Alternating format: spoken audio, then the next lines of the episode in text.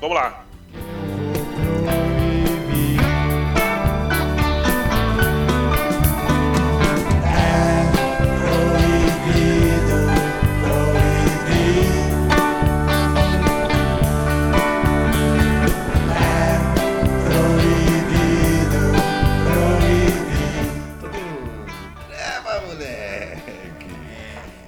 Edição número 44, trepa Alhures e Algures, com um setup tecnológico especialmente feito com o talento do nosso programador Daniel Magalhães. Como vamos, Daniel? Tudo bem aí? Tudo bem, tudo em riba. Saudade enorme de vocês. E aí, Rafael Evangelista, como estamos? Tudo bem? Tudo bem, tudo tranquilo, rapaziada. Legal aí falar de novo com todo mundo. Saudades aí. Fala, Thiago. Opa, e aí, caras? Beleza? Que saudade, hein? Mas a gente voltou. A gente tá aqui. É isso aí. E vocês, como é que vocês estão? Hoje, hoje é dia 29 de julho de 2018. Estamos é nossa primeira experiência com gravação amplamente remota. Cada um dos membros deste magnânimo podcast se encontra em uma geolocalização do mundo e agradecemos aí o pessoal do como é que chama? Cast, né, Daniel? Cast que tá serviço que a gente está usando. Exatamente. É, começamos aí de fundo, um dia depois de ter acontecido o Woodstock do século XXI. O, debaixo, Lula, dos, ar- debaixo dos arcos da Lapa, mais de 400 mil pessoas se juntaram para cantar a liberdade para o ex-presidente Lula e primeiro colocado isolado em todas as pesquisas. E, e a sugestão, como sempre, veio do Rafa Evangelista, que vai explicar aí o que, que a gente vai ouvir de fundo. Rafa, manda bala aí. Estamos ouvindo aí o Daí José, é, que foi um dos, dos caras que tocou aí no, no Festival Lula Livre. E estamos ouvindo o, o disco dele, que chama-se O Filho de José e Maria. Primeiro, vamos ouvir esse daí. Que é um disco do final dos anos 70. Ele já tinha virado um. Ele começa, ele tem uma raiz meio no rock and roll. E aí depois ele grava o- as músicas é, que viram sucesso dele lá, com os temas é, populares que fazem com que ele tenha um baita sucesso. E aí no final dos anos 70 ele grava isso daí que muita gente fala que é a primeira ópera rock do Brasil. É, que é conta aí é uma temas filho de José e Maria vocês sabem quem vocês me imaginam que É pode ele. ser é ele o menino JC. E, e aí isso aí foi, foi. Ele lançou esse disco, foi difícil lançar, teve. Era um álbum duplo com 24 músicas, e aí acabou saindo só 10. A igreja reclamou pra caramba, ele. O disco foi um fracasso e Ele deprimiu, né? deprimiu. E, e aí depois ele voltou a fazer as músicas bregas lá, que, que- do estilo brega aí, que ele. Ele caiu ficou nas dorgas antes ou depois? Ah, não sei, cara. O quê? Não sei. O Odair José? É. Que ele deprimiu e, e navegou aí pelos cantos escuros da vida. Ah, eu acho que foi na década É. de 80, acho que foi depois. Entendi. Nessa época acho que ele estava no auge. É. Inclusive, eh, houve em maio agora desse ano uma apresentação no, no Sesc, 24 de maio, com o Odair José e Azimuth, a grande banda progressista da- do, do rock progressivo brasileiro, o Azimuth, fazendo a apresentação do Filho de José e Maria aí no começo do ano. Olha, se eu soubesse, teria ido. Aí. Mas quem mais estava lá nesse evento magnânimo nos Arcos da Lapa? O, Muita o- gente. O, Chico. Só, só, pra, só pra fechar isso aqui, depois do, do disco, do, desse disco do Odair José, a gente vai ouvir o, o disco mais recente dele, é, que se chama Gatos e Ratos, que também é um pouco nessa pegadinha rock. Mas lá no- no, Então deixa eu subir o som só pro pessoal curtir Sobe aí, um sobe aí, pouco sobe aí. agora de Volta às Origens. Swingueira.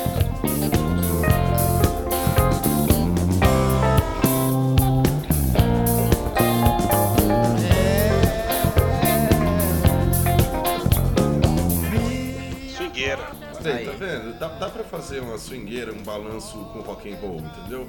Eu tenho aquela minha teoria de que o samba rock do- dos anos 2000 matou o rock and roll, meio que culpa nossa. mas a gente tem que retomar as tradições do Odair José com aquele, aquele espírito rock and roll, porém swingado, dá pra fazer. Isso aí. Então, mas lá no, no festival teve Chico, teve Gil, teve. não sei quem mais. MC Carol, Teve muita gente, teve Jardim Macalé, Jardim Macalé. é, Chico César. Sempre Chico ah, César, né? É, pois é, Beth Carvalho, ah, Ana Canhas. Quem mais? Quem mais? Flávio. Francisco, Francisco Elombre, E deu. Elombre. Deu o quê? 80 mil pessoas lá? mais de 700 mil. Foi no, foi no limite do que cabe ali na Lapa, né? Há controvérsias de quanta gente cabe. A mas polícia, foi no a, limite a do que polícia cabe, lotou a militar, Lapa ali. é, a polícia militar não solta estimativas nesses eventos. Exatamente. Ah, não? Não solta mais, né? Quando Só do tem- MBL. É. É, quando tem muita bandeira vermelha, eles falam que tinha 18 gatos pingados. Atrapalha, não consegue contar daí, né? O vermelho Aí- atrapalha. É, aliás, A visão. Qual, qual que é a opinião de vocês sobre a Embaralha, embaralha. Encheu bem, mas encheu bem. Que é bem, teve outro ponto, né? Que e- e divulgação zero da mídia, né? Você tinha lá grandes artistas aí, boa parte do, do, do cancioneiro popular reunido para discutir uma, uma, uma situação que está premente na discussão da vida nacional, que está todo mundo em compasso de espera por essa decisão. E você abria páginas ontem dos grandes portais do país e via um, eu vi uma notícia escondida lá num canto embaixo do, do UOL. Não, não vi ninguém comentando, não sei se passou na televisão. Fiquei impressionado o quanto que os caras esconderam. É, não, Agora, e de, de todo modo você tem, jornalisticamente falando, é uma baita pauta, né, cara? Você tem aí os dois ícones, só faltou o Caetano, mas ícones do, da cultura de resistência ao autoritarismo, a, a toda a, a, a ditadura militar, né, ao período do arbítrio e tal, os caras se mobilizam em um evento que a gente não encontra algo parecido desde ali da redemocratização. Isso por si já é uma pauta, né? E zero cobertura, zero tentativa de entendimento a respeito. É assim, é, é muito complicado a gente. O, o pessoal do MBL tava falando que era showmício, hein? Bom, Então, eu ia- essa, eu essa, essa, eu pode ser uma vocês. questão, mas, Alô? mas assim, o que, o que eu acho complicado é ouvindo, que. Ah, Cara, isso, isso é- mostra que é muito difícil a gente não ter a impressão de que existe uma desorganização geral, assim, do, do debate no Brasil hoje, né? Da, da política e tal. Mas desculpa, Pajé. né? É, então, Não. proposital. Eu te, tra- te atropelei, Pajé. Tipo, Não, manda não, mas é que eu ia lembrar só que teve ah, 15 minutinhos que o 15 segundos que o Alexandre Garcia deu no, no Jornal Nacional de ontem e metade dos 15 segundos dedicados ao, ao, ao show foi a notícia de que fiscais do TRE, do, do Tribunal Regional Eleitoral do Rio de Exato. Janeiro, ah, apreenderam uma série de materiais de candidatos a deputados e senadores de uma operação que mobilizou ali centenas Um Lula inflável também. Parece que aprenderam um Lula inflável.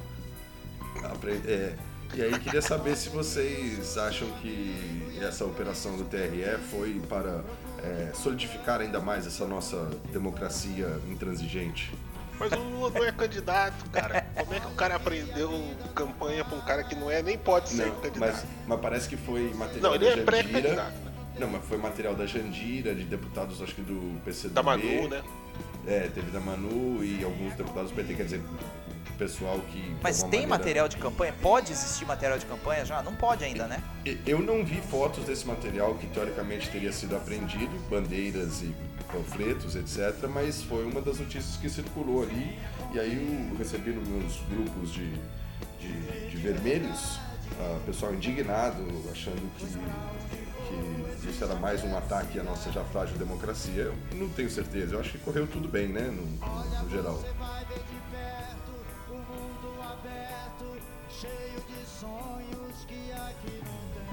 Alô? Alô? Opa, estamos te ouvindo. Tá- É, tá só. Vai tá tocando que tá seu gravando som. aí no seu lado. Não, mas é isso, vocês acharam que ok, a, fiscalização do TRE Ah, tem que aprender mesmo. Se tinha material de campanha lá e pela regra na data ainda não pode, lamento quem distribuiu os, santinho, né? Mas isso não tira a relevância do ato.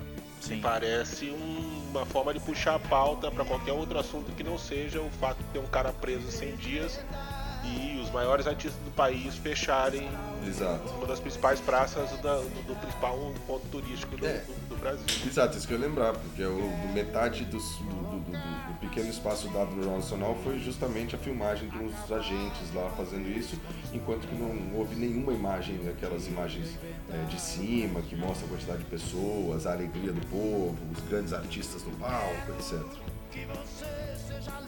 Mas e aí? Os caras vão aguentar? Tá chegando a data aí, né? Parece que em 15 de agosto tem que apresentar a candidatura e aí o pessoal vai fazer o processo todo para negar por conta do Lula já ter sido julgado em segunda instância e isso ser contra a lei da ficha limpa.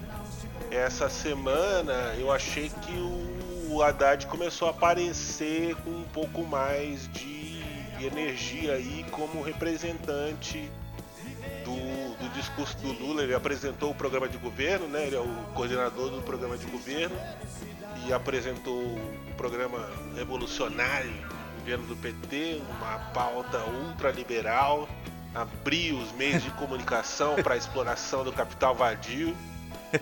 E o que, que vocês acharam desse posicionamento dele? Eu vi gente do Nordeste dizendo que apesar desse posicionamento, quem vem quente é o Jacques Wagner, que ele tá mais bem posicionado para assumir essa posição. O que, que vocês Cara, eu, apostando? eu acho, eu acho que o Jacques Wagner é desnecessário, né? Porque o Lula já tem muito voto no Nordeste. Ele precisa. A campanha do Lula precisa de um nome que tenha outro trânsito, né? Não sei se o Haddad é esse nome, mas eu acho. tipo, Você acha que tem que somar pra baixo? redundância. É redundância. Jacques Wagner com o Lula é redundância. Não é? Thiago, Ah, cara, eu, eu não sei. A gente sempre vai ter o, o espectro do Lula ali sobre ser quem for, né? Eu acho que. Cara, o Haddad, ele. Eu, eu acho o Haddad complicado, assim. Ele é, uma- ele é muito, tipo, não só muito paulistano, como muito paulistano de um círculo do- da capital, sabe? Ele não é um cara, tipo, que tem aquele perfil que aglutina o imaginário das pessoas de vários lugares, assim. Mas, ao mesmo tempo, o Haddad ele vai se apresentar como, tipo, basicamente o, o emissário do Lula, né? Que é uma situação frágil pra cacete, assim. Eu não sei se isso ajuda a gente a Não, resolver. o Jacques é esse cara. O Jacques Wagner, ele, ele tem. O Jacques Wagner, ele tem uma consistência, me parece, assim, que é diferente que a do, do Haddad, como líder político mesmo, né? O Jacques do Wagner é um. É, o Jacques Wagner é um líder político regional, né? O Haddad, Haddad não é? Cara, o Haddad, ele é, ele é mas não no, no mesmo perfil do, do Jacques Wagner, né? O Haddad, ele tem mais uma pinta de um intelectual público que opera no sistema do que propriamente de um líder que surge das bases e tal, que parece mais o perfil do Jacques Wagner, assim. Vocês não acham que a. Eu, eu oh, não sei desculpa. por que vocês estão falando isso. O candidato é o Lula. Ele que vai ser colocado lá na lista, vai estar, e vocês vão acabar tudo marretando 13 aí no, no, no- final e vai sair a, a fotinho do Lula. Agora, sobre o Jacques Wagner, ele, ele aparentemente, pelo que a gente lê, escuta e tal, é a pessoa que mais está tendendo a abrir a, a, a- a chapa para coligações, etc. Quem, quem dá essas declarações que levam a, a- entender que o PT eventualmente podia se coligar é o Jacques Wagner. O Haddad, por outro lado, acho que ontem ou anteontem, falou que vai retomar as aulas e que está acabando o período de trabalho dele na pré-campanha, também dando a entender que não é o, o- o escolhido.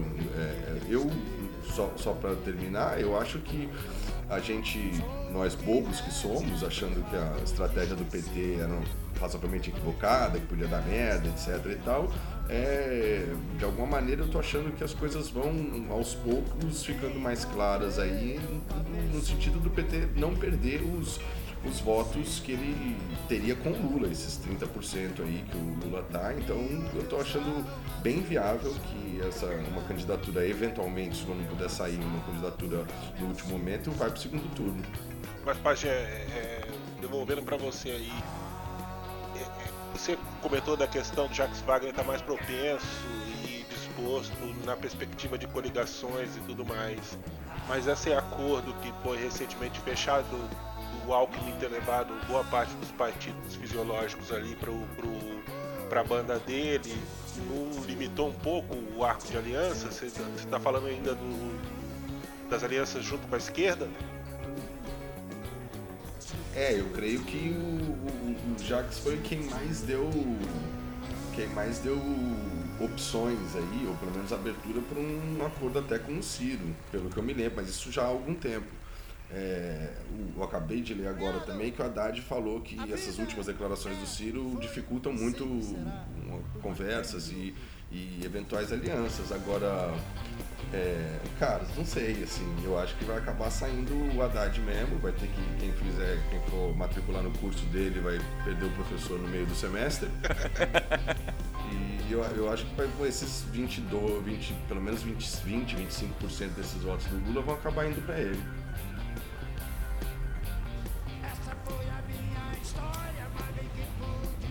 É, não sei. Difícil.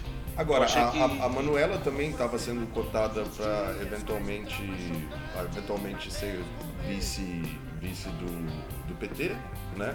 Temos que lembrar o, o, aí que já houveram uma série de baixas nas, nas, nas candidaturas presidenciais e o PT é o único que continua com pelo menos três candidatos ainda né?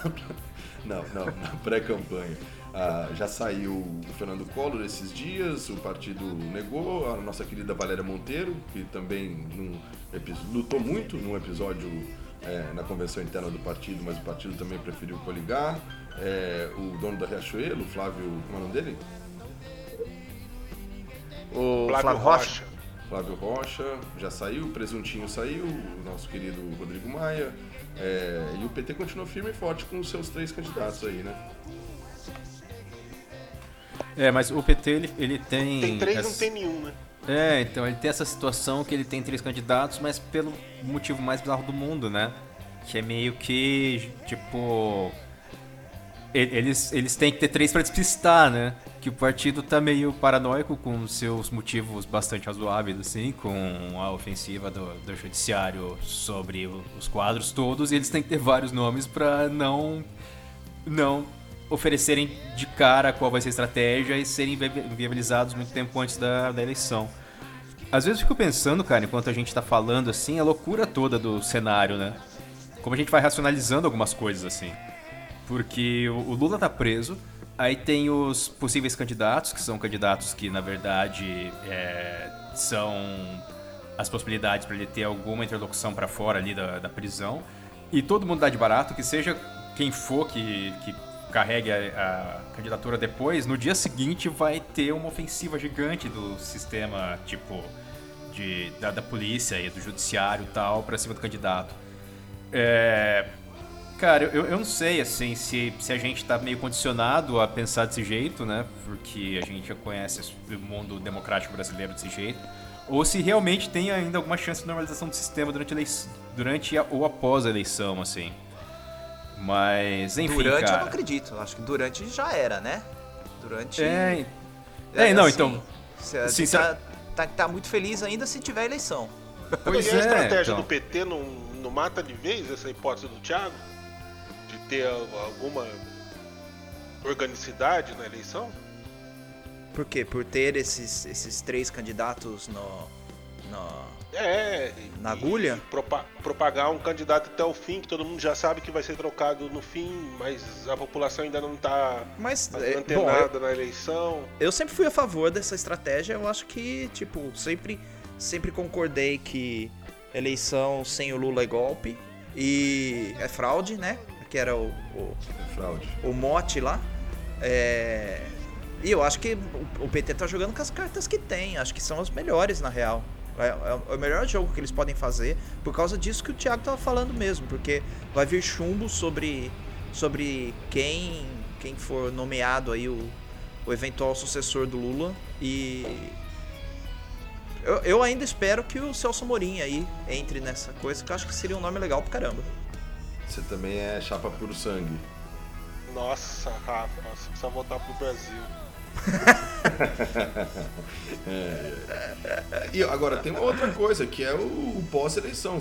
Aquela coisa lá, se o Lula estiver na urna, ele não tem que estar na urna. Se estiver na urna, não pode vencer. Se vencer, não vai governar. Assim, é, um, é um cálculo difícil de fazer. É, de saber se o mesmo PT levando com essa estratégia as eleições até o último e ganhando, é, quais vão ser as forças uh, políticas, jurídicas, midiáticas e sociais que vão entrar num jogo pesado aí para impedir não, não, governabilidade não, e tal. Porque até agora não tem, o, o, PT não tem nenhum aliado de primeiro momento para esse primeiro turno das eleições. Imaginemos aí. aliado. Imaginemos que vá para o segundo turno, como é, geralmente prediz lá o amigo do Big, que faz as análises eleitorais e tal, que vá mesmo as duas grandes forças é, PSDB e PT para o segundo turno, a, a, eu acho que a possibilidade de derrota do PT é muito grande e se eventualmente vier uma vitória, é, essas forças todas vão estar aglutinadas num campo de oposição extremamente forte e, como a gente sabe, golpista, né? Mas então vocês acham que uma aliança resolveria isso? Resolveria a governabilidade? Eu acho que o Pajé tá viajando. É, porque o único nome que poderia fazer essa pretensa governabilidade seria o Ciro. E me parece que essa coisa do Ciro já era. E os outros nomes da possível aliança com, do PT seria o quem? O PCdoB? Que vai. Eu acho super legal a Manuela de vice. Acho. É um dos melhores cenários, na real. O que eu tava falando do Celso Amorim é dentro da tese do puro sangue, né? Mas. É, então não sei. Não, não vejo muita Pode saída, não. Eu, eu, eu, acho só que o, o, cálculo político é muito difícil. Você... Oi, tô aqui, tá me ouvindo? Manda, estamos ouvindo. É, eu acho só que o cálculo político é muito difícil de fazer, é, pensando que não vai haver é, coligação no primeiro turno. A, a, a pessoa ainda está correndo atrás do, do PROS para ver se consegue mais 15 segundos de televisão. Agora, mesmo que seja PCdoB, prós. É, eu acho que essa, a, essa a, a estratégia de, de conseguir é, operar essa mudança que o, que o Haddad está divulgando aí, desse novo programa pró-liberalismo e jogando para cima lá essas propostas que a gente está observando dentro do PT, um, um tinha até coisa da Constituição, alterar a Constituição, fazer uma série de Ô, Thiago, mudanças radicais e tal. Eu tô achando que vai ser difícil sem vindo desse tipo de congresso que nós temos agora e com as forças políticas tão dilaceradas e fragmentadas como elas estão Você tá agora. Você tá deprimido, Pajé. Você tá deprimido, cara. Tô, tô, tô em Buenos Aires. A Argentina tá fazendo mal. É, eu tô em é. Buenos Aires. Tá frio aí, cara? Tá Por isso você tá, tá triste assim? Tá frio e eu tô aqui para eu tô aqui para um evento que vai definir o futuro da internet latino-americana e caribenha e como vocês sabem, eu acho que a internet foi um erro. Estou me preparando para debater lá para ver se a gente consegue revolver, voltar para fazer uma governança da internet que seja mais positiva e otimista.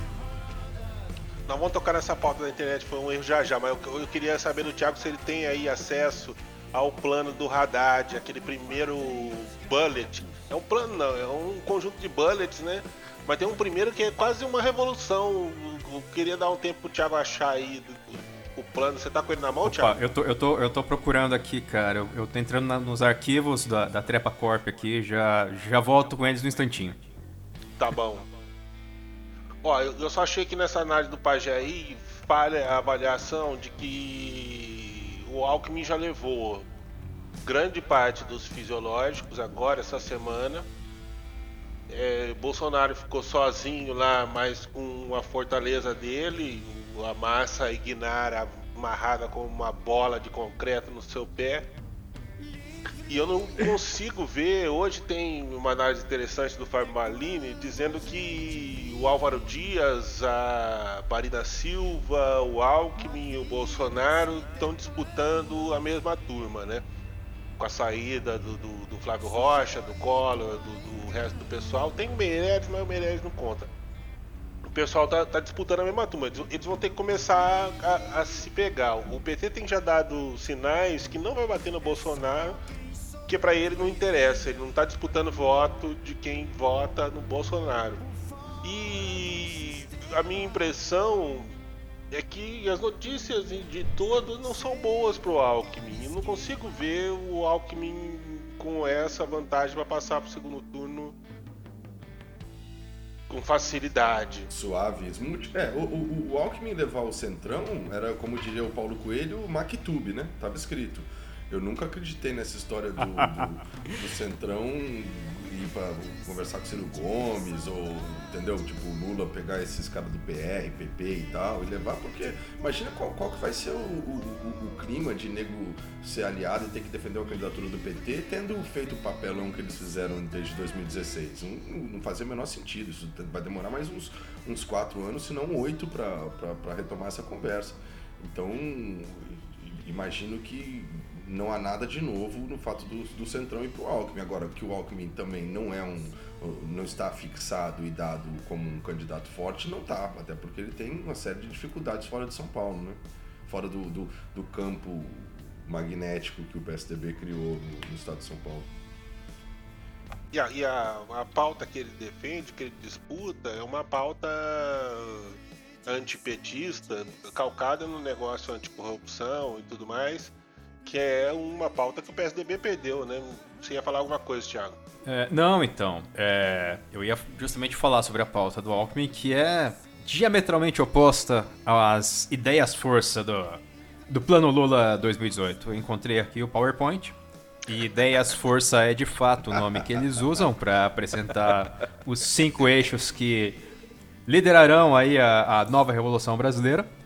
É, o eixo número um promover a soberania nacional e popular na refundação democrática do Brasil. Big, é hora de você colocar aqueles os aplausos aí agora, depois de cada eixo. Porra, peraí, peraí, peraí. Então, vamos, vamos voltar. Antes de você começar, vamos ao especiais. suspense. Tá, tá. Vamos. As vamos ideias lá. forças do PT para promover a Revolução Brasileira. É, inclusive é interessante lembrar que o PT tem aí na memória da, da construção do partido a participação do Florestan Fernandes, né? Que foi o teórico justamente da ideia de Revolução Brasileira. É, então, as ideias força tem o número um, promover a soberania nacional e popular na refundação democrática do Brasil. Aplausos, tem, tem aplausos aí? Puta, aplauso não tem, cara. Ah, não tem aplauso, tá bom. Então vai. Número 2. É golpe, então. é golpe esse programa, hein? É, então. 2. Iniciar uma nova era de afirmação de direitos. Aê! Número 3. Liderar um novo pacto federativo para a promoção de direitos sociais. Número 4. Promover um novo modelo de desenvolvimento. E número 5, iniciar a transição ecológica para uma nova sociedade do século XXI. Aí se você entrar dentro de cada uma dessas ideias força, aí tem, aí, aí tem a revolução ali sendo gestada praticamente com, com, com meio caminho andado. É, você tem aqui democratização dos meios de comunicação de massa, tem processo constituinte, tem... Ah, constituinte? constituinte, cara. Olha lá. Tem, tem revogação das medidas do governo golpista tem. que mais, cara? Tem, tem, tem para todo mundo aqui, cara. A gente vai colocar o, o link do, do PowerPoint do, do Plano é, Lula 2018 é nos bom, links cara. do programa. Eu não sei, eu não sei porque vocês estão ironizando, cara. Não, é, é cara, eu tô. É? Eu tô ironizando porque. Assim, é, é, é, um, é uma loucura completa de todos os, os personagens não, do processo não. eleitoral, assim, cara. Você tem. Tipo, você. Cara, você tem o, o candidato do partido preso, tipo, é, e centro de uma campanha é, que explica todo o processo da prisão dele como uma perseguição política, assim. E ao mesmo Thiago, tempo você. Thiago, não... a, a, vida é da altura dos nossos sonhos, cara. então, mas eu tô falando, tipo. cara, assim, é, mas é, um, é uma descolação. Sim, é, é um. Eu acho que a gente tem que ter uma reforma gigantesca do processo todo. Mas isso, sinceramente, cara, tipo, isso é além de um programa de governo, sabe? Isso é uma refundação de todo o, o país que passa por um, algo além de um, de um processo eleitoral, cara. Isso passa por um processo que seria um processo de democratização parecido com o pós ditadura, assim. Sonhar Mas é o que vai ser preciso, né? no quinto círculo do inferno. É, então, mas, mas aí, tipo, vocês acham que depois da eleição a gente vai ter um momento de resetar o sistema que nem aconteceu depois da, da ditadura? O lance é o vai ou Que até nem né, foi resetado. vai né? botar o Ministério Público e o Judiciário na É. casinha de volta. Nas caixinhas. Isso que eu ia falar, é parecido com o que o Ciro tá prometendo nesse sentido. Não, é, é bem é diferente, cara. Uma coi- pô, você reconstruir, reconstruir a Constituição, cara. Você Mas, colocar a, a reconstrução da Constituição como elemento de um processo democrático, assim, Eu de uma eleição, eu acho uma loucura completa, assim. Mas Fria. tá no e horizonte, vocês acham né? viável? Isso não Mas quer vocês- dizer que vai rolar. Mas não quer dizer Não, que e é completamente inviável. É, é completamente viável, mas é uma loucura. Cara, Não eleição. ser plano. É é que assim, cara, basicamente você tá falando, então a gente tá, tá tipo, participando desse processo eleitoral e a nossa, a nossa proposta é, tipo, a gente é, refazer todo o processo democrático, toda a regra do jogo que funciona agora, assim. É, é, é- é um, um primado que eu acho zoado, assim.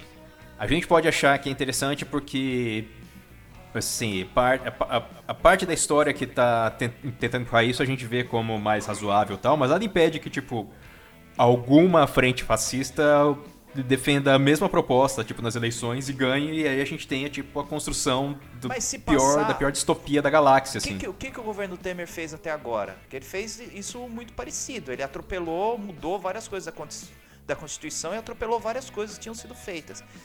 Tá, tá na regra do jogo. A própria Constituição permite isso. Se o, o governo que ganhar ficar dentro desse limite constitucional, porque daí quando a gente pensa num governo fascista, aí seria alguém chegar e quebrar os processos que haveria de, de, de fazer a apro- aprovação dessas, dessas propostas, né? Eu É, acho que não, é mas, isso mas, mas, tá. mas, não, é, é outra A gente pode que- discordar que é difícil de fazer, mas Não, mas, Não é? cara, não, Mas, quando você tá Rafa, é um processo. Eles, eles, eles suge- sugerem um, outro, um novo processo constituinte, cara. que era não é, inclusive o que a tipo- Dilma propôs depois de 2013. lamentavelmente. É, que, que, que- que eu acho que não, não é o caso, assim, cara. Tipo, nesse tipo de termo, você falar que se você vencer a eleição, você vai, tipo, promover um novo processo constituinte, porque Mas você se o abre... Congresso aprovar um novo processo constituinte, A Dilma caiu, inclusive. É, então, você queria um processo, um novo processo constituinte feito por esse Congresso, cara? então, mas se o Congresso Esse é- aprovar um novo processo constituinte, é legítimo, não é? É igual você botar o Fernandinho de novo pra substituir o Casemiro. Entendeu? a gente já viu o que que dá isso aí. Eu acho, eu acho que a gente, a primeira coisa que a gente tem que ter é uma volta à normalidade, cara. Todo mundo Se- dá as mãos. Se, se as pessoas só só se, é, se, se se as pessoas combinarem e se, se- e abraçarem a responsabilidade de só só obedecer as regras do jogo que já existem hoje já, já tá ótimo assim. Mas você não acha que, por É. exemplo, na questão da comunicação precisa ser feito algo? Não, já tá na carta magna, cara. Não, essa É parte que- a gente acha bom, cara. Isso- mas isso não- isso- Ultraliberalismo no, nos meios de comunicação. Espalha. Deixa Ah. qualquer capital vadio promover comunicação. A regulação dos meios de comunicação tá prevista na Constituição e nunca foi aplicada, né? Você não tem que fazer a Constituição pra isso. Pajé, Eu, cara, sei lá, eu, eu, eu acho só é, complexo colocando, jogando aí aos sete ventos um- esses princípios, é, que haja qualquer possibilidade disso ser realizável em 2019, naqueles primeiros meses que normalmente são as, a, a lua de mel do, do, do político e tal, num país distendido do jeito que tá, assim, é, eu, eu acho meio que tá no tudo ou nada, tentando segurar o- os votos da esquerda, do PT, para eles também não se dilacerarem, não se fragmentarem e tal. Mas é, quando o Lula ganhou e deu, foi a carta ao povo brasileiro, né? Agora o nego tá indo pro outro lado, completamente oposto. É, não tem Mas o- até, até pegando o. Oh, desculpa, eu te cortei. Não, não, vai lá, vai lá. então vai lá, vai lá, escolhe. Até pegando a análise do Maline lá, se a gente chegar numa condição de segundo turno que dê um candidato do PT, seja o Lula, seja outro, e o Bolsonaro, vocês não acham que o PT tem uma boa chance de ganhar? Eu acho. sim, eu acho Que Eu também acho, se não sim. ganhar vai dar uma merda gigante, né? Mas beleza. Mas aí é isso, a gente tá num all-in, entendeu? Agora, se for com, É. se for com, com, com o Geraldo, eu acho que todas as forças políticas, midiáticas, judiciárias, policialescas e tal vão se juntar com um candidato do. tô fazendo aspas com a mão, centro. É, mas se for contra o Bolsonaro, já muda de figura. Agora, a candidatura do Ciro ainda é viável nesse sentido ou já derreteu? Tipo, e aí, Rafa? ele- Eu- ele- Sim ou não? Eu acho que já derreteu. Eu acho que não, não tem muita volta. E teria volta só se ele topasse alguma coisa que ele, eu acho que como personalidade, não topa. Por quê? Tipo, ah, porque eu acho que ele, ele, já, ele já deu o all-in dele. E, e é, blefaram e ele dançou. Mas você acha que ele perdeu o- as possibilidades de apoio? Ele falou eu demais? Onde ele errou? Eu acho que ele queimou pontes com a esquerda porque falou demais. Ele continua falando demais. Às vezes ele deveria ficar um pouco de boa. E acho. e acho que. Acho que ele não, não deve pegar segundo turno, não. E aí, Pajé, sim ou não? Já virou o fio? Não, cara, eu, eu, eu tenho uma dificuldade séria é, em se tratando de Brasil dos últimos tempos de, de bater o martelo em qualquer coisa que seja. Eu acho que está indefinido ainda. Eu acho que o, o, o que foi engraçado do Ciro foi ele se engraçar ali para esse centrão, tomar um baile do, do centrão e depois dizer "Ah, eu não queria mesmo, entendeu? Aí eu acho que eu acho que ele tá se embananando assim no. Os caras que nessa me história. chamaram. É, eu tô conversando com todo mundo aí. É. Mano, ele não pode dar essas viajadas. Agora. Agora tinha que entrar disso- aquela imagem dele com aquela mãozinha, né? Mas é o Lupe, né? O Lupe que faz os acordos políticos e eu imagino que também deva ter colocado o Ciro ali numa situação. Ah, olha, o PR deu aceno, o PP deu aceno, o, o Centrão deu aceno, não sei o que, vai lá, conversa. Dois dias depois os caras falam que vão pro Alckmin, que tava na cara. Agora, Mas e aí, Thiago, deram checkmate no Ciro? só, ia- só, Foi só ia- cheque. cara. Mais uma coisa só, eu acho que tem o fator Marina, que a gente poucas vezes considera. Hoje, Verdade. ontem eu vi o, o- o- um papinho ali de Ciro e Marina no segundo turno, etc e tal. Então tem a Marina que tem pouca substância política, pouco apoio, pouco tempo de TV, etc. Mas é um nome que eventualmente está aparecendo aí como bem votada, né? Então eu acho que tipo essa coisa da candidatura do Ciro fazer água neste momento ainda é cedo para dizer, eu acho. Tiagão. É, eu, eu acho que o Ciro tá. Ah, o Ciro ele tá numa situação em que ele tá vivo ainda, mas. Sa- Sabe quando o seu time empata aquele jogo que não pode, cara? Ele continua vivo na tabela, mas ele precisa do resultado, tipo, uma combinação de resultados, assim, mais ou Maluca. menos. Mais ou menos que rola com o Ciro nesse momento. Porque ele tem. é, Cara, ele ele tem uma, uma- Ele tem um slot na candidatura, né? E a gente não sabe ainda qual, qual, qual vai ser a dinâmica aí da, do jogo de gato e rato que tá rolando entre forças aí do judiciário e PT, né? Ninguém imaginaria que vazariam, por exemplo, gravações da presidência da república conversando com o Lula e que ia causar aquele escarcel todo.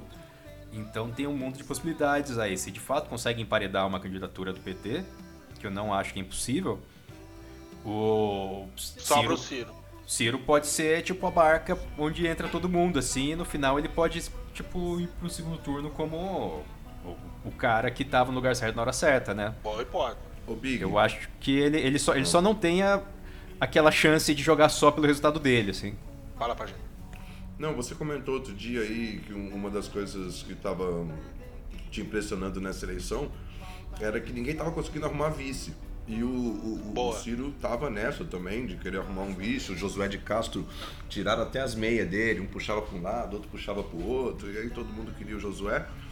E, o, e ao mesmo tempo que ninguém ainda estabeleceu um vice é, digno em termos de coligação política, etc., temos aí um candidato com pelo menos três vices já na, na- na- no horizonte, né?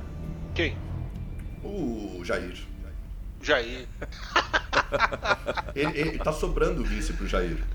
É verdade. O Alckmin tá com muito problema. O Josué negou ele, mandou uma carta carinhosa. Tá... O Temer inaugurou essa nova fase do Brasil.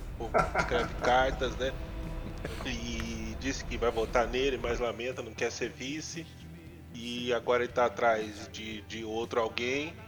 E o Bolsonaro viveu essa mesmo, esse mesmo dilema, né? Quando o PR fecha com o Alckmin, ele pede a, a grande possibilidade que ele tinha, que era o Magno Malta, o nosso nobre senador contra a pedofilia, é, porque ele não podia mais fechar com o Bolsonaro porque o, PR tinha fechado com o Alckmin. E aí sobram algumas outras hipóteses. Apareceu primeiro o general Augusto Heleno, na sequência tivemos o general Mourão, ambos foram desautorizados pelos seus partidos, e aí sobrou o príncipe, o astronauta e a Janaína. Ai, cara, e nós estamos discutindo com, com, seriedade a hipótese do Bolsonaro ir para o segundo turno. Imagina, eu, eu, eu torço pelo príncipe. Eu acho que o príncipe dessas hipóteses é a melhor hipótese. O príncipe é um príncipe da tradição Petrópolis não é daquele povo pilantra da tradição de Vassouras, é o príncipe príncipe mesmo, filho do, do, da princesa Isabel e tal. É, ele é, é sangue do, do, sangue do Dom Pedro. Eu, eu não sabia e... dessa guerra dos tronos aí, não. eu também não sabia. Tem uma guerra bruta dos tronos, Nossa. porque tem um casamento em algum momento que nasce uma sequência de filhos que vai se alojar em Vassouras. Mas esse pessoal é, é filho do. De, do companheiro Leiteiro. do casal que se juntou, entendeu? A filha do Dom Pedro casou com o maluco. E aí os irmãos do maluco tiveram os filhos e acharam que é filho do cunhado. Ah. Esse pessoal de vassouras. E eles reivindicam o trono. Mas esse pessoal não merece. O pessoal bom mesmo é de Petrópolis. Nossa, é praticamente um Guerra dos Tronos BR, cara. BR, é sensacional. Mas você lê duas páginas, você já fica puto com o pessoal de vassoura. Você já fala, esse pessoal é pilantra. Eles Total. são a casa Lannister do Brasil. Vassouras é Lannister. Vassoura oh, mas é eu, Lannister. Eu sou, eu sou a favor do astronauta, cara. O astronauta é muito mais divertido, cara. Pô. Não, o astronauta não tem condição, cara. O astronauta, pode amortecer as críticas, cara. Ele é a síntese de tudo que há de pior no país. Ele gravita em torno de muitos temas.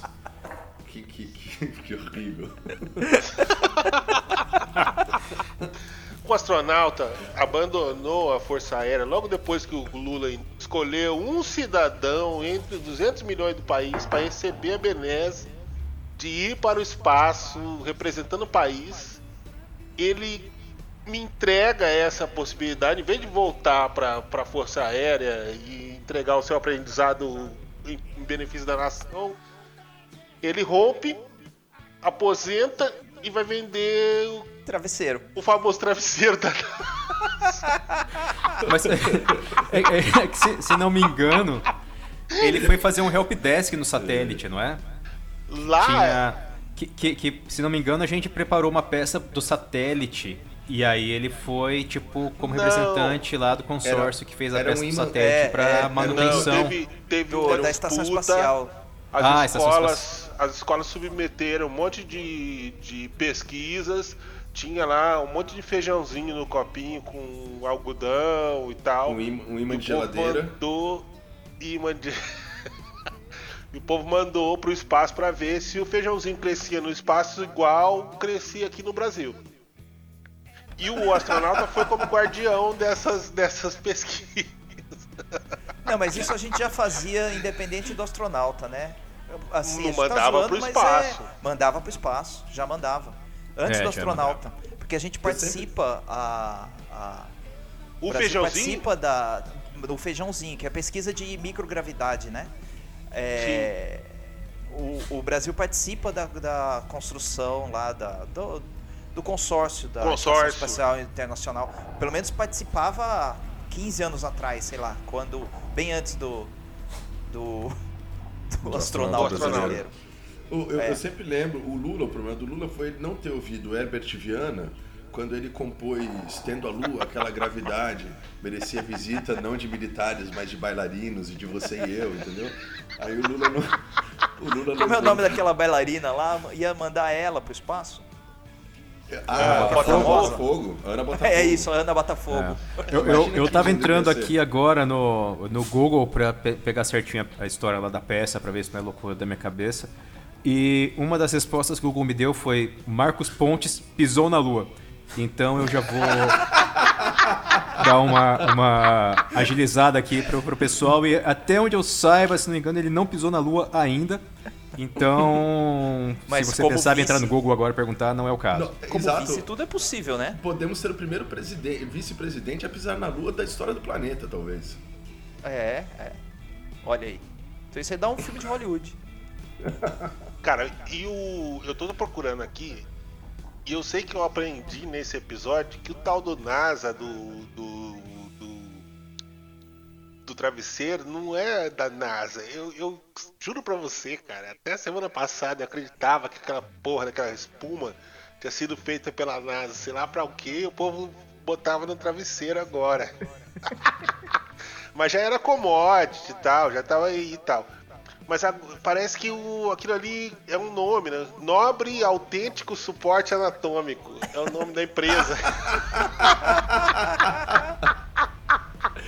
É, olha aí, ele não vai Ai. aguentar ser vice do Bolsonaro, ele não vai aguentar a pressão. Pressão demais, né, bicho? Puta que pariu. Ai, ai. Esse país é inacreditável, cara. A gente tem um astronauta, tem um príncipe. O príncipe, não vou defender aqui. Que, né? que eu, por que, que eu acho que o príncipe é o correto? Porque a gente derruba o Bolsonaro em seis meses, ele não fecha com ninguém. Nem o, o Centrão quis fechar com ele. Preferiu o Chuchu, que não, não deu dois dígitos até agora. O príncipe, pelo menos, derruba o Bolsonaro, o vice já é um monarca. Já assume com autoridade ali hereditária, entendeu? E a gente já Pô, eu não resolve as duas coisas numa só.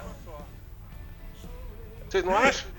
Não, eu não Já reconheço muda a capital nenhuma, pra Petrópolis. nem- nenhuma, nenhuma herança aí, não. Sou contra o direito de herança. Ainda mais o de trono. Que isso? Você tá aí no Canadá, vivendo as Vienesses. Onde, onde tem uma rainha ali. A, tá a escrito na nota. é- God Save É. the Queen. E ele tá cuspindo no, no, no prato que. no cobertor Na nota que, que cobre paga. ele. É. Não, não, não. Eu- O meu dinheiro vem tudo do Brasil, rapaz. Eu não ganho nada dos canadenses, não. Pô, eu vou. Eu, fazendo um parêntese, voltando aqui à questão que importa aqui, a do astronauta. Eu fiz a memória aqui do processo, cara. Vamos Porque lá. aqui, aqui o nosso compromisso é com a informação. É o Isso aí. seguinte: é, a gente produziu umas peças para ISS. Foi. E o- a troca era a seguinte: a gente prepara as peças e, em troca, ganhamos o direito de mandar um astronauta para o espaço. Aí a gente mandou o astronauta para o espaço, mas ele não foi levar a peça para lá, que eu achei que era até Não. agora há pouco. A gente Ele não entregou foi- a peça. Ele foi para fazer vários experimentos sobre germinação de sementes de feijão, germinação, mini tubos de calor, ah, DNA e microgravidade, vários experimentos, vários experimentos, mas ele não- realmente não levou a peça. Ele só foi foi o escolhido para ir para o espaço em troca à produção da peça da ISS. Uma espécie de estagiário, né? Da, da, da, da missão. A peça foi roubada, derretida e tá circulando hoje em bijuterias. Foi roubada, derretida e faz parte agora da taça do Campeonato Brasileiro. Exato, na CBF. É, ele, e, e quando ele estava no ISS, ele, ele trans- fez parte de uma transmissão lá de uma, uma, um evento usando um chapéu igual ao do Santos Dumont. E Olha esse foi, foi um grande momento dele lá na estação. In your face, tio Sam. Pois é, pois é. Mão, right é o caralho. Vamos falar sobre indireta, hein? Mas é isso, cara. Essa é a história do astronauta Marcos Pontes, o cotado Mas- aí pro, pro vice do Bolsonaro. O louco disso tudo é que a Jana foi meio que descartada justamente porque ela mostrou um pouquinho de sanidade ali, né? Muito moderada. É. O Noblar falou que ela tem chance de, tipo, não apenas carregar o Bolsonaro com sua verve, esse seu jeito para câmbio e para as multidões, como inclusive tomar o lugar do Bolsonaro caso ele acabe aí sendo espirrado no meio do processo eleitoral. Eu confio mais no príncipe. Porra. Olha aí. Velho, Agora, você tem o príncipe, Senado, o é- Bolsonaro e a Janaína. Quem se confia mais? Que isso? Mas o, O o príncipe Bolsonaro. é- tem uma responsabilidade de sangue.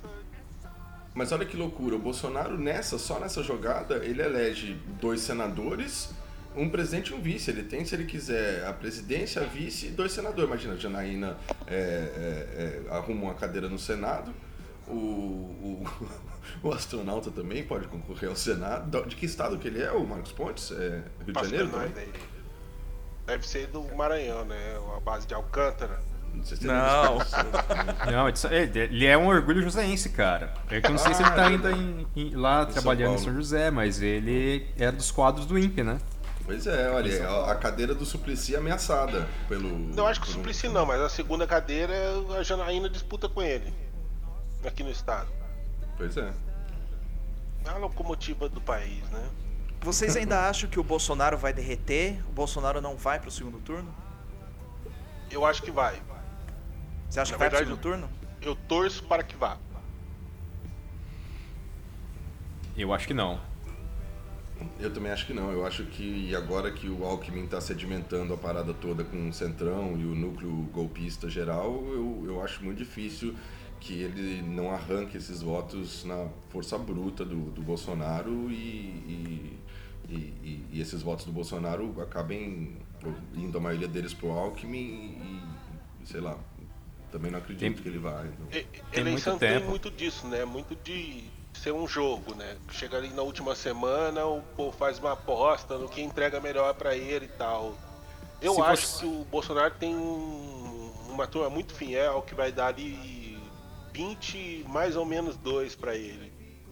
E Mas- vai ser uma disputa bruta, quem vai ter o outro 20, mais ou menos 2. Vai ser mais um ou mais dois só.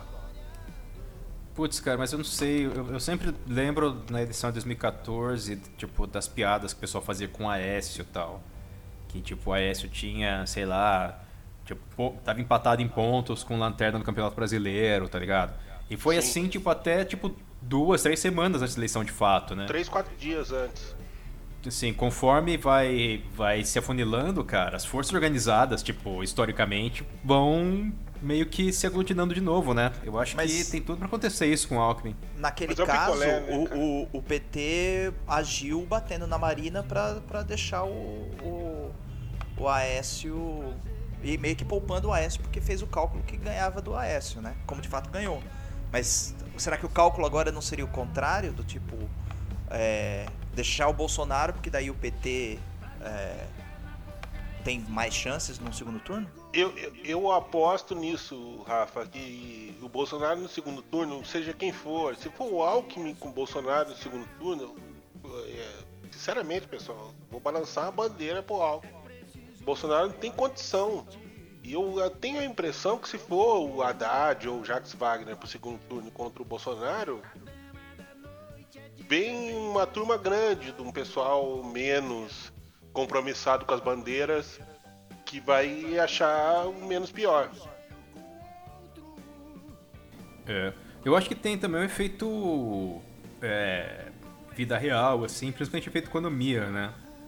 Seja, assim, o mundo ideal para esse pessoal ainda é algo mais é, ortodoxo, conservador, tipo Alckmin, assim. Mas, o- ainda que seja o PT, o barco talvez seja menos balançado do que no, no caso de Bolsonaro, né?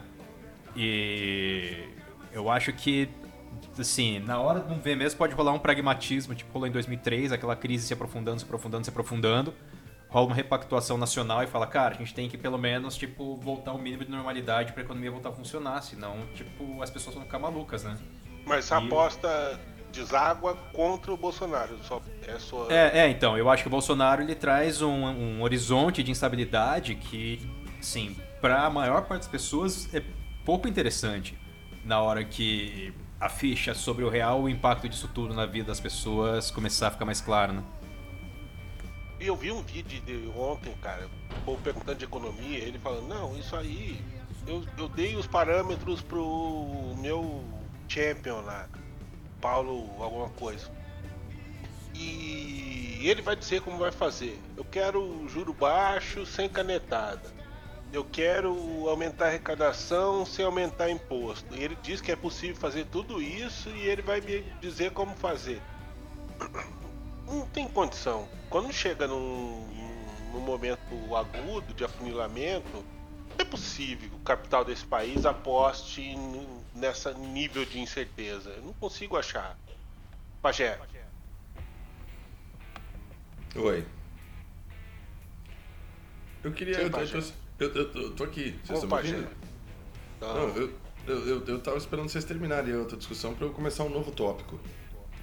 Então, siga em frente.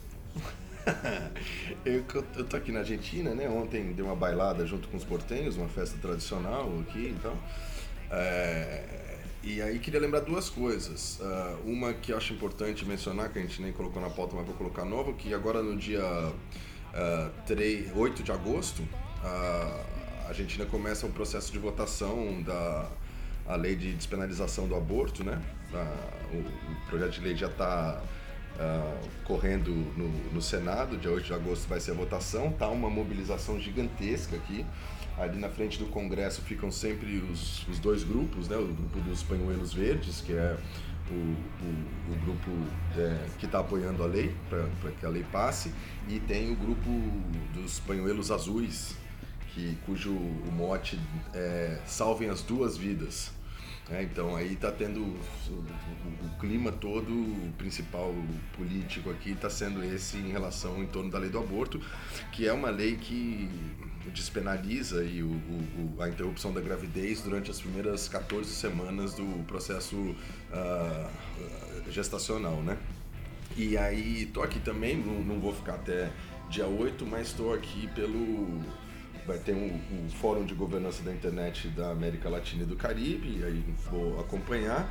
E eu queria perguntar para vocês, doutos, é, companheiros de podcast, se eu devo levar para o Fórum de Governança da Internet a questão do Facebook, do MBL ou não, e, queria uma orientação em relação a vocês aí do que, que eu preciso defender. Defendo que é, o, o, o, Facebook não tem direito de cercear a expressão, mesmo que seja notícias falsas, etc., por causa de toda aquela discussão é, subjetiva de como é, tratar esses é, notícias que, inverídicas ou desinformação, etc. Defendo a liberdade de expressão restrita ou deixo meu coração falar e falo que estava tudo certo, que o MBL tem que ser varrido do mapa da internet O que, que vocês acham? Cara, eu vou te dar o mesmo conselho que o Filipão deu hoje pro interino do Palmeiras, cara. Siga seu coração. No caso do Palmeiras, funcionou. Eu tô mais empolgado com o Filipão do que com o MBL, cara.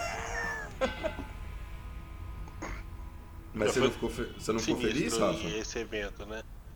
Os caras do, do Facebook resolveram lá botar para rodar algum departamento de compliance e identificaram, se eu não me engano, 196 páginas e 87 perfis fake do, operando para uma rede de publicação de notícias falsas. Né? O algoritmo do Facebook funciona num, num processo de validação de outros pontos na rede. Então, se você publica um negócio e 5%, ele mostra para lá para um conjunto restrito de amigos. Se um volume grande daqueles amigos retuita e valida aquilo, ele expande para, sei lá, uma porcentagem no dobro dos seus amigos.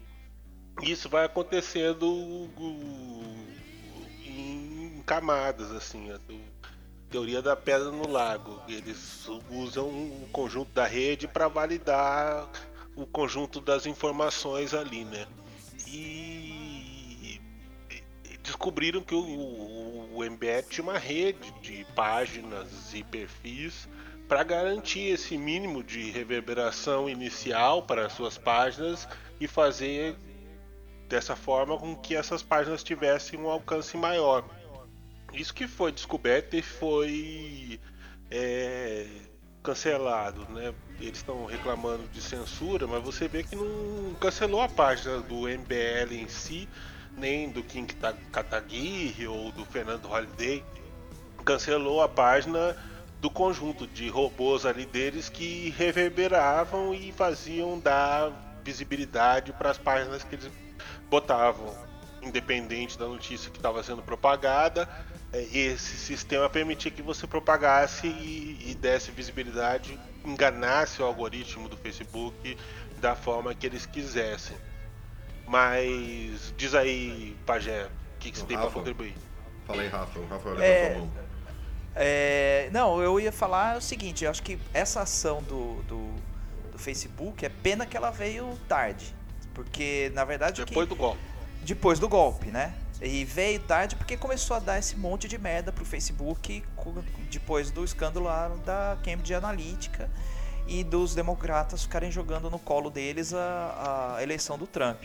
Agora, é, eu acho que tem um limite aí entre. Eu sou a favor da liberdade de expressão, eu acho que os caras têm direito de ter as páginas deles e não sei o quê, mas acho que tem um limite aí de um tipo de ação que eles estavam tendo na de guerrilha, né, no, no, nas redes sociais, etc, Sim. que eles continuam fazendo e que, assim, é, quem sou eu para zelar pelas regras do Facebook, né? Mas se o Facebook tem regras com relação a esse tipo de, de atuação, não vejo problema deles aplicarem essas regras. Agora, a gente tem que ficar alerta, e esse eu acho que é o problema do, do Facebook. É, primeiro também, não se constrói movimento social, isso acho que é valendo para a esquerda. Não dá para ficar dependendo de uma ferramenta proprietária.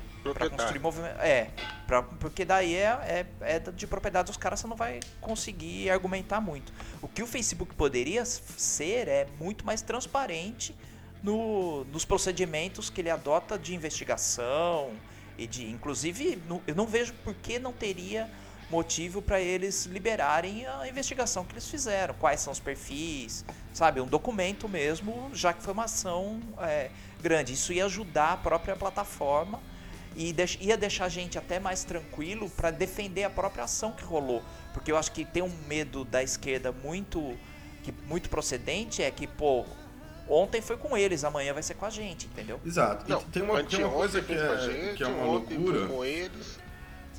Tem, tem vai lá, página. Exato. É, não, porque tem uma, tem, tem, uma coisa que é uma loucura, que é. Alguns dos argumentos que estão se colocando é justamente para fazer essa brincadeira, reverter o, o argumento do MBL e dizendo, ah é, mas o Facebook é uma empresa privada, eles podem fazer o que eles quiserem. Agora vai lá e faz a sua própria rede social, meio que tirando uma onda com esses argumentinhos. Agora, esse argumento é um argumento perigoso porque o que se pede, mesmo das empresas privadas, é que elas tenham não só accountability, transparência, etc., mas que respeitem um mínimo de princípios ah, acordados com sociedade civil, Estado, movimentos, etc., para que as regras eh, estejam claras em relação a ou derrubada de conteúdo, ou bloqueio de páginas, etc. Porque a empresa, não é porque a empresa é privada, e isso é um, um, um, argumento perigoso que eu acho que a gente tem que alertar, não é porque a empresa é privada que ela pode fazer, é, é, ter o tipo de política que ela quiser em relação Mas você a, acha que foi ao, ao conteúdo produzido pelos usuários. Não, é, quer dizer, não sei. Por, uma das coisas é por isso que o Rafa falou. Assim, você quer o VAR eu, eu, acho que precisava, essa investigação precisava estar tá clara, esse tipo de, de, de, conduta precisava estar tá clara e precisava estar tá claro é, as razões e os motivos que levam a isso. Porque não houve, por exemplo, nenhuma, nenhuma condenação judicial, quer dizer, legalmente é, não há um processo que, que, que faça com que. Não, não, não, tem lá, olha, essas páginas foram acusadas e, e culpadas disso, de calúnia, difamação, não sei o que, qualquer coisa. Então, o, o, eu acho que é, é, é, é, é cedo para dizer, ah, fez certo ou fez errado, mas o importante é que isso leva a gente a pensar na, na, no papel não só das plataformas, como intermediárias, né, de, de de, de, informação entre o que a gente produz e o que as pessoas veem, é, e que elas não podem, a gente não pode usar o argumento de porque é uma empresa privada, eles podem fazer o que quiserem, entendeu? É óbvio que a gente fica com aquele coração quentinho, adorando ver o Kim Kataguiri fazendo um live no Facebook, numa manifestação na frente do Facebook falando mal do Facebook. É, mas ao mesmo tempo é um, o, o, risco que se corre é esse. É daqui a pouco essa coisa não ter parâmetro nenhum, isso aí acabar caindo em, em, em uma censura prévia, inclusive para o lado de todos os, os, espectros políticos e a gente sabe qual é o espectro político que mais sofre historicamente com, mas isso com censura. Não, mas não seria eu... uma defesa sua de que o espaço privado deveria ser de alguma forma regulado como público? Vou deixar o Thiago participar um pouco. É, não, cara, eu acho que eu acho que essa é uma não discussão. Assim, quando você tá no Facebook, você tem um contrato, cara. O contrato é claro. Tipo, tem termos de uso, tem termos de comportamento. Tipo, a gente é, vai mediar isso aqui. Se uma das partes quebrar, já era. O que acontece é que é uma relação é, sem qualquer isonomia, porque você tem muito menos poder que eles. E eles não têm qualquer transparência sobre métodos, sobre dados, sobre como eles fazem para averiguar as coisas, assim. Mas eu, eu, eu, sou radical nesse sentido. Eu acho que tem que se parar de confundir espaços de, de públicos e privados, assim, se a gente for organizar o, o, a política e o debate público. Tipo, não dá pra gente ficar achando, dependendo das benesses ou do bom senso do setor privado em montar um palco pro debate é, público e ficar aí sob os, os a, as decisões unilaterais deles. Tal. Já tem uma solução para isso. A solução é a web. A web foi pensada como um espaço tipo de completa liberdade, completa é, neutralidade, horizontalidade e tudo. Se as pessoas querem entrar na rede social, cara, tem Tipo, é um contrato, é um contrato com extração sua... de valor de, de, de, uma das partes, assim. Sua Não sugestão é... é... que o, o Embed tinha que ter sua própria URL e construir Ué, seu conteúdo ali dentro. Mas, movimento peraí, social peraí. tem que saber onde pisa, cara. Tipo, Thiago, se você é um bem, movimento mas... social, você não vai ficar terceirizando a sua estratégia de comunicação, toda a construção da sua rede para uma plataforma privada dentro da qual todo mundo está sob um contrato. Fala, Pajé. E eu, eu, eu, eu acho que, que, que, tem, tem um problema, tem um problema grande no modo como a, a, a, conceitualmente as coisas estão ficando embaralhadas, assim. A gente não pode ficar dependendo da boa vontade do Facebook ou do Twitter, ou seja lá o que for, pra gente organizar o Pô, debate público, senão a gente tá... É do SUS, né?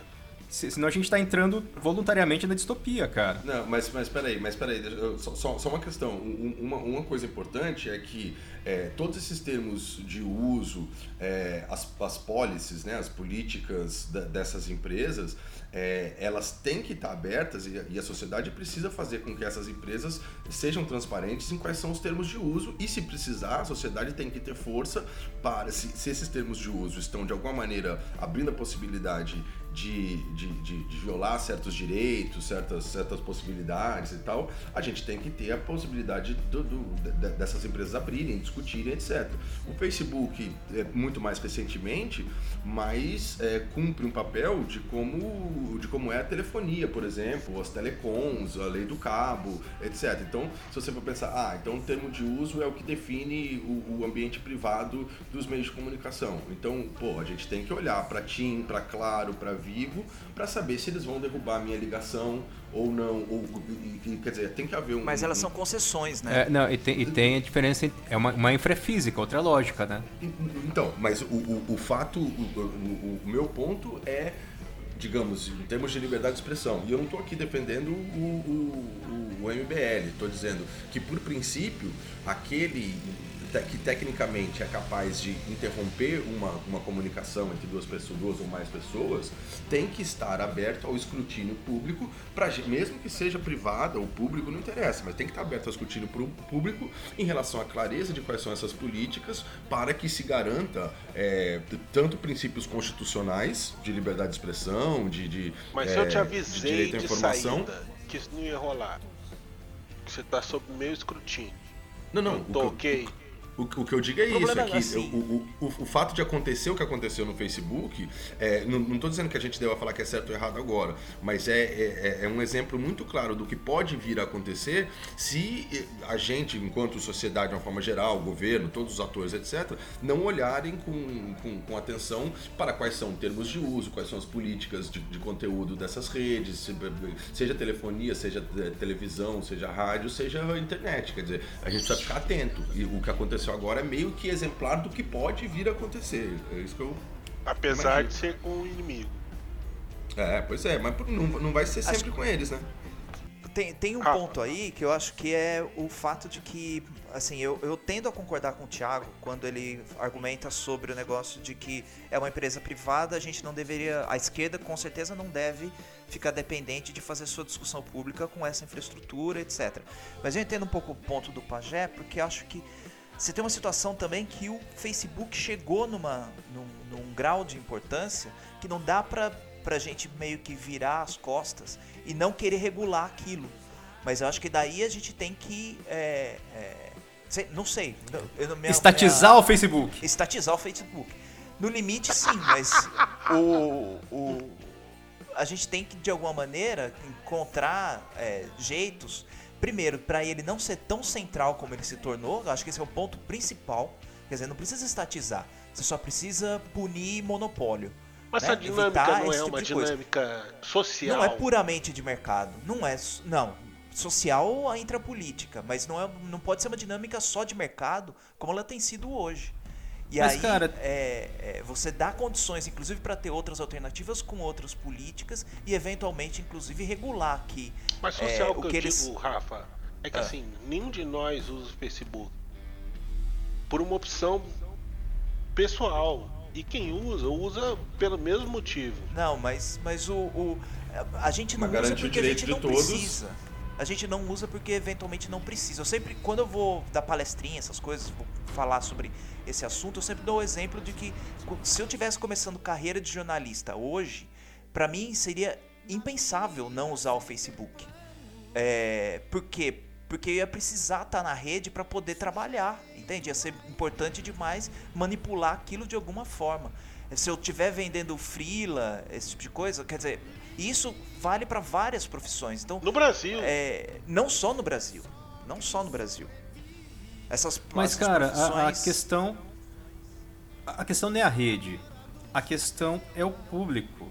Isso não tem que nada que qualquer outra rede não consiga fazer igual ou melhor do que o Facebook faz. O Facebook não é uma infraestrutura Tipo, não é como se o Zuckerberg construísse uma antena é, que vai rebater o sinal e sem sinal não consigo falar. Assim, ele oferece uma lógica de arquitetura é, de rede que não tem tipo nada de assim exclusivo para as pessoas conseguirem se comunicar. Mas é pelo o que ele tem efeito... lá é, é, as pessoas, as pessoas estão lá dentro, Isso. mas está todo mundo dentro desse contrato leonino. Isso, mas, mas que... Desculpa. Assim, assim, tipo, é um contrato leonino, tudo bem e tal, mas não dá pra gente também, tipo, agora. É mais fácil as pessoas saírem do Facebook. Mas elas não vão Pra alguma sair. outra rede muito melhor do que a gente ficar tentando, tipo. Vai demorar. Girar em falso parafuso, cara. Vai demorar e no caminho vai acontecer muito problema. Então é, é mais fácil a gente regular, eu acho, do, porque a gente precisa reconhecer que eles chegaram num tamanho, não só o, o Facebook, o Google também, chegaram num nível de poder em que, inclusive, o, o Facebook tem agido para eliminar qualquer alternativa. Os caras compraram o WhatsApp, os caras compraram o Instagram. Quer dizer, eles é, é, usam o poder para eliminar qualquer alternativa. Então, para isso, precisa ter intervenção pública para porque senão a gente vai cair no argumento de que o mercado se basta e deixa o mercado competir, as alternativas estão postas. É, isso, é, é, o, o fato deles terem bastante poder é porque eles têm um produto melhor.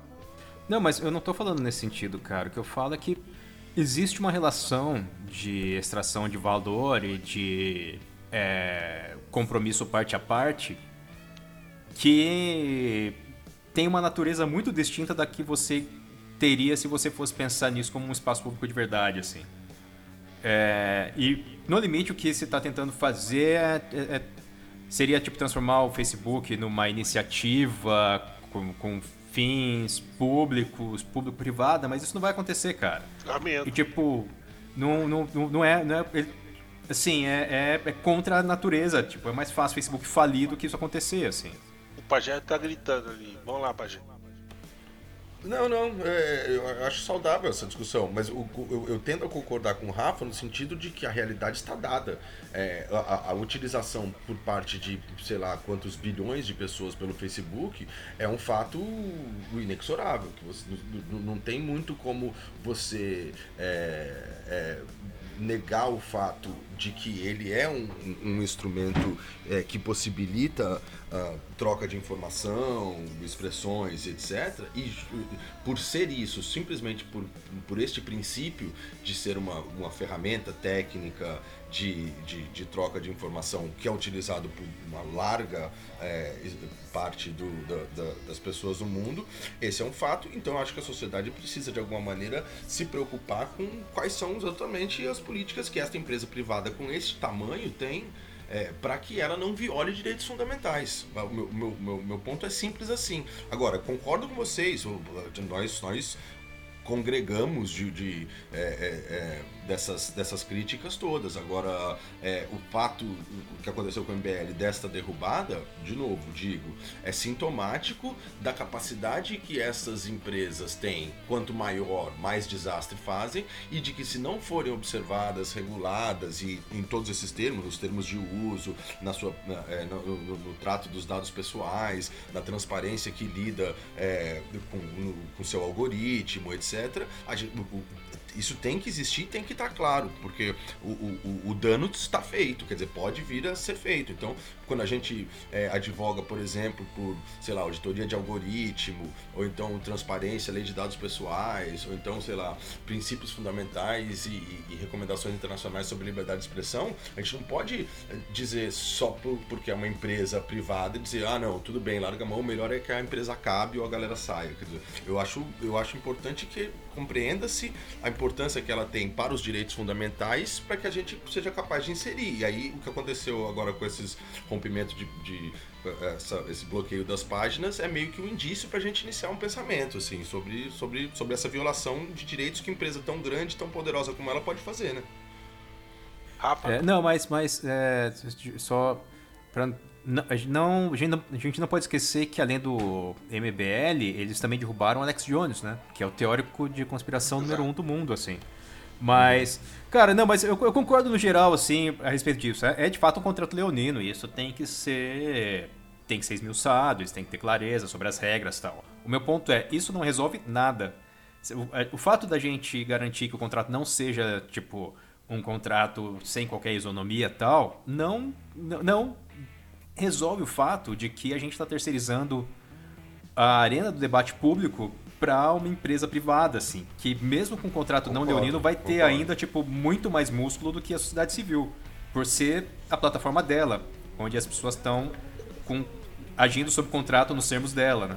Inclusive, nada, na, ninguém garante que é, nas, nos debates que já vinham ocorrendo, o Facebook já não manipulasse para dar mais força para um ou para outro lado, porque recebeu algum dinheiro para isso, né? Ninguém garante isso, não, tem, não tem como saber. Eu garanto, eles não estavam decidindo desse jeito que tá sugerindo. Daniel garantiu, não, tá o, o, o, Daniel tá negando todas as denúncias do Cambridge Analytica. Não, eu tô dizendo para você que é certeza que eles estavam direcionando ah, o tá. acesso. Você tá com a dúvida de que havia alguma isonomia e tal? Porra nenhuma. De isonomia Exato. porra nenhuma. Eu, eu entendi que todos vocês são a favor do parlatório, que era o sistema que a Dilma propôs logo no, no, no, no início do ocaso do governo, para ter uma rede nacional, uma espécie de ginga para resolver esse problema aí. Inclusive uma feito com EBC software digital. livre, hein? EBC digital. Feito com software livre, hein? Exatamente. Exatamente. Uma coisa linda que promoveu muitos avanços para o país e estamos aí com tudo solucionado. Mas Rafa, inclusive, o senhor escreveu um livro sobre essa temática e conta um pouco pra gente. Que livro que é esse?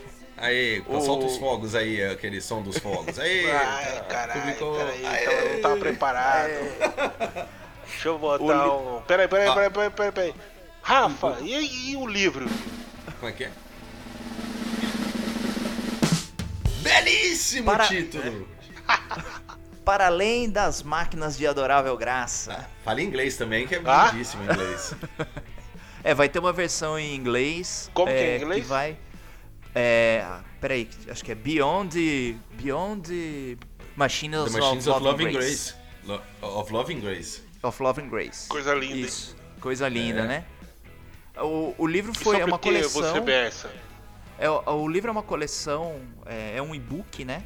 Uma coleção que o Sesc está soltando. Tem um livro escrito também pelo Savazone e um livro do Will Gomes. Aí sai nessa série. O Sesc me encomendou o livro pedindo algo sobre cultura hacker e democracia. Peraí, peraí, peraí, peraí. Você, Savazone e o Gomes. É, Ai, isso. ai, Organizado pelo Sérgio Amadeu. coisa linda. E Não, senti aí- o calor aqui, dá um arrepio. O, o, aí eles pediram isso e aí a estratégia que eu acabei usando foi de fazer uma historização aí da, dos hackers a partir dos anos 50, é, falar sobre as influências da cibernética também no pensamento hacker e aí pegar manifestações mais recentes aí de, de, de coisas da cultura hacker. Eu começo com uma historinha do, do caso do DVD John, que é o cara que quebrou a proteção do, do DVD, que- dos DVDs que eram geobloqueados, aí ele vazou esse código e tal. aí é uma história hacker, aí eu conto uma história, a história do Fórum Social, Fórum Social não, Fórum Internacional de Software Livre também. E a partir disso eu vou desenrolando o novelo para daí no final é, discutir mais sobre a questão de democracia, ameaças à democracia. E aí eu falo um pouquinho do tema que eu tenho trabalhado agora, que é capitalismo de vigilância, né? Então, mas leiam aí. E aí vai já saiu, né? Tá desde sábado tá disponível aí, custa baratinho, R$ reais nas plataformas todas de e-book por aí. A gente Baixa. deixa o, o link no, no- aí pra, pra galera baixar e, e recomendo, você que vai pra Campos do Jordão tomar um vinho agora no final das férias, leve o livro pra aprender um pouco sobre cultura hacker e democracia neste, neste período ausente do trabalho. O, o, o, o Thiago também teve aí, a gente como faz basicamente 11 meses e 7 dias que a gente não faz um programa, é, ainda há tempo de, de ler o seu, o- a sua contribuição sobre fake news no- nos nossos parceiraços do Le Monde Diplomatique, ô Thiago? Pois é, eu, eu, eu hoje vou comentar o texto do Diplo, nossos parceiros, e no caso o texto fui eu mesmo que escrevi. É... Então, a edição agora em papel, a edição impressa do Le Monde Diplomatique de julho, tem é, uma capa dedicada à questão sobre internet, tecnologia e eleições, e um dos textos fui eu mesmo que escrevi, ele se chama Nova Velha Desinformação, e eu faço uma historiciza- historicização da relação entre desinformação, imprensa e novas tecnologias. É um texto mais curto do que o livro do Rafa. Então, em vez de eu explicar ele nos seus termos, é mais fácil vocês lerem mesmo. É, ainda dá tempo de comprar a edição aí na- nas bancas, é, aí nesse finzinho de mês, e ou então assinar o Diplo e ler na internet, no conforto do celular, na plataforma que mais lhe aprouver e tal. Assina o Diplo, assina o Diplo, É, baratinho, exato. Se vale a pena. ouvintes já, já tivessem assinado, feito a assinatura eletrônica, já teriam acesso ao texto há mais de 20 dias, né? Exatamente. Paulo Agradece- José, Ah, e o nosso ditador na Nicarágua? É, isso aí vamos, vamos, vamos deixar para um próximo pra Vamos gente conseguir deixar? ter.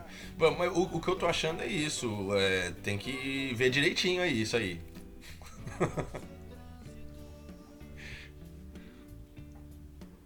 Agora, eu vou dar um. eu vou- vou- depois eu passo no próximo programa, eu passo também um, um- um- um resumo aí de quais foram as discussões sobre governança da internet pra gente atualizar os nossos ouvintes.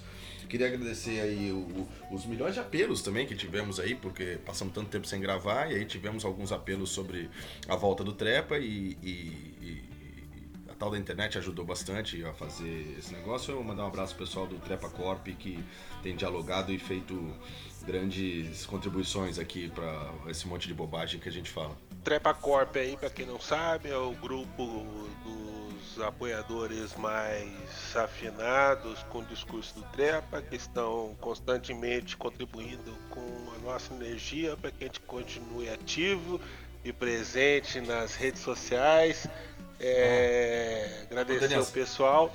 Eu queria pegar de surpresa vocês aí e a gente falar, já que a gente tinha gravado o último trepa no meio da Copa do Mundo, nosso CEO guardou na meia, não temos ele no ar, é o trepa 43, o trepa secreto.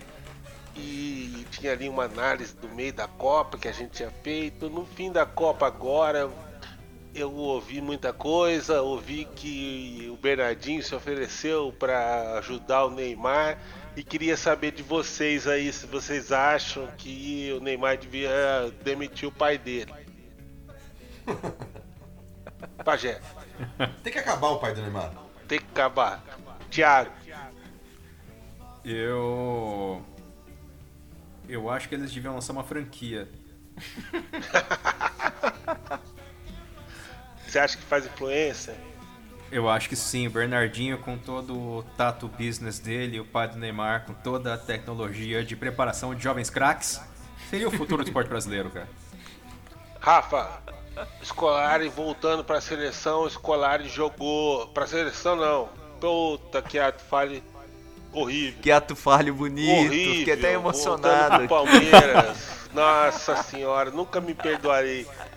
Tá gravado, tá gravado. Mas eu tá, tá gravado. Eu tava pensando que o Scolari jogou milhares de jogos pelo Palmeiras, Grêmio, seleção brasileira e tem um jogo que ele Chelsea. vacilou muito. Chelsea, seleção portuguesa, aquela porra daquele time na China. E é Ganhou um, cinco campeonatos na China. um vencedor nato.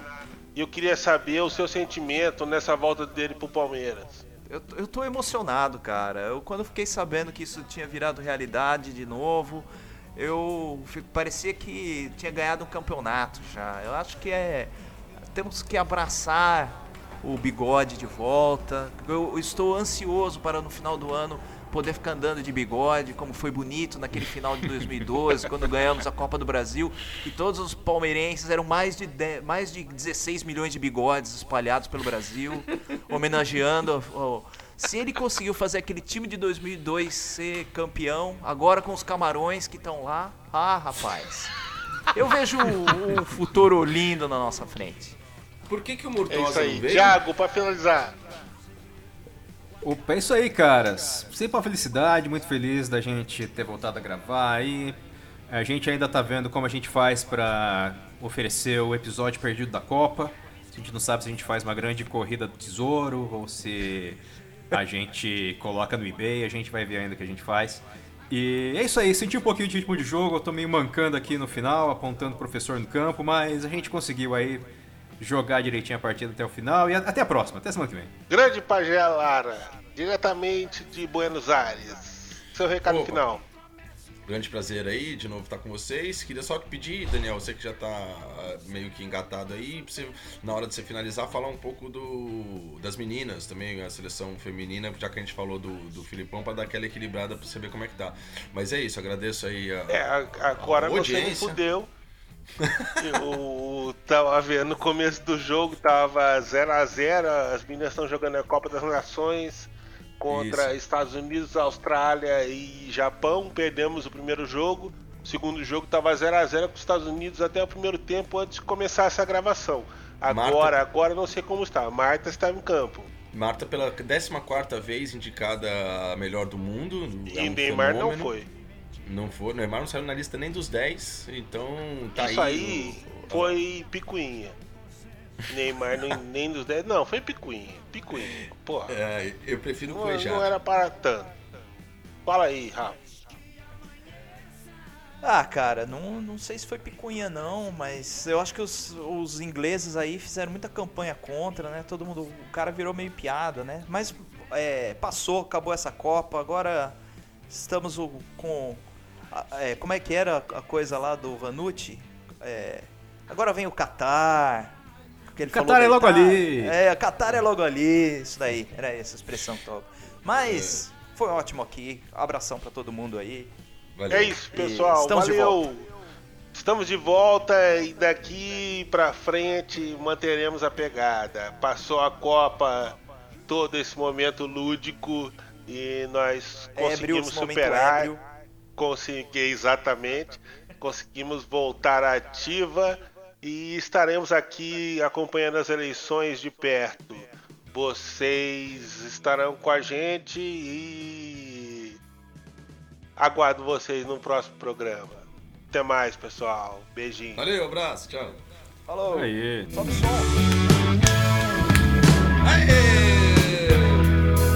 Estão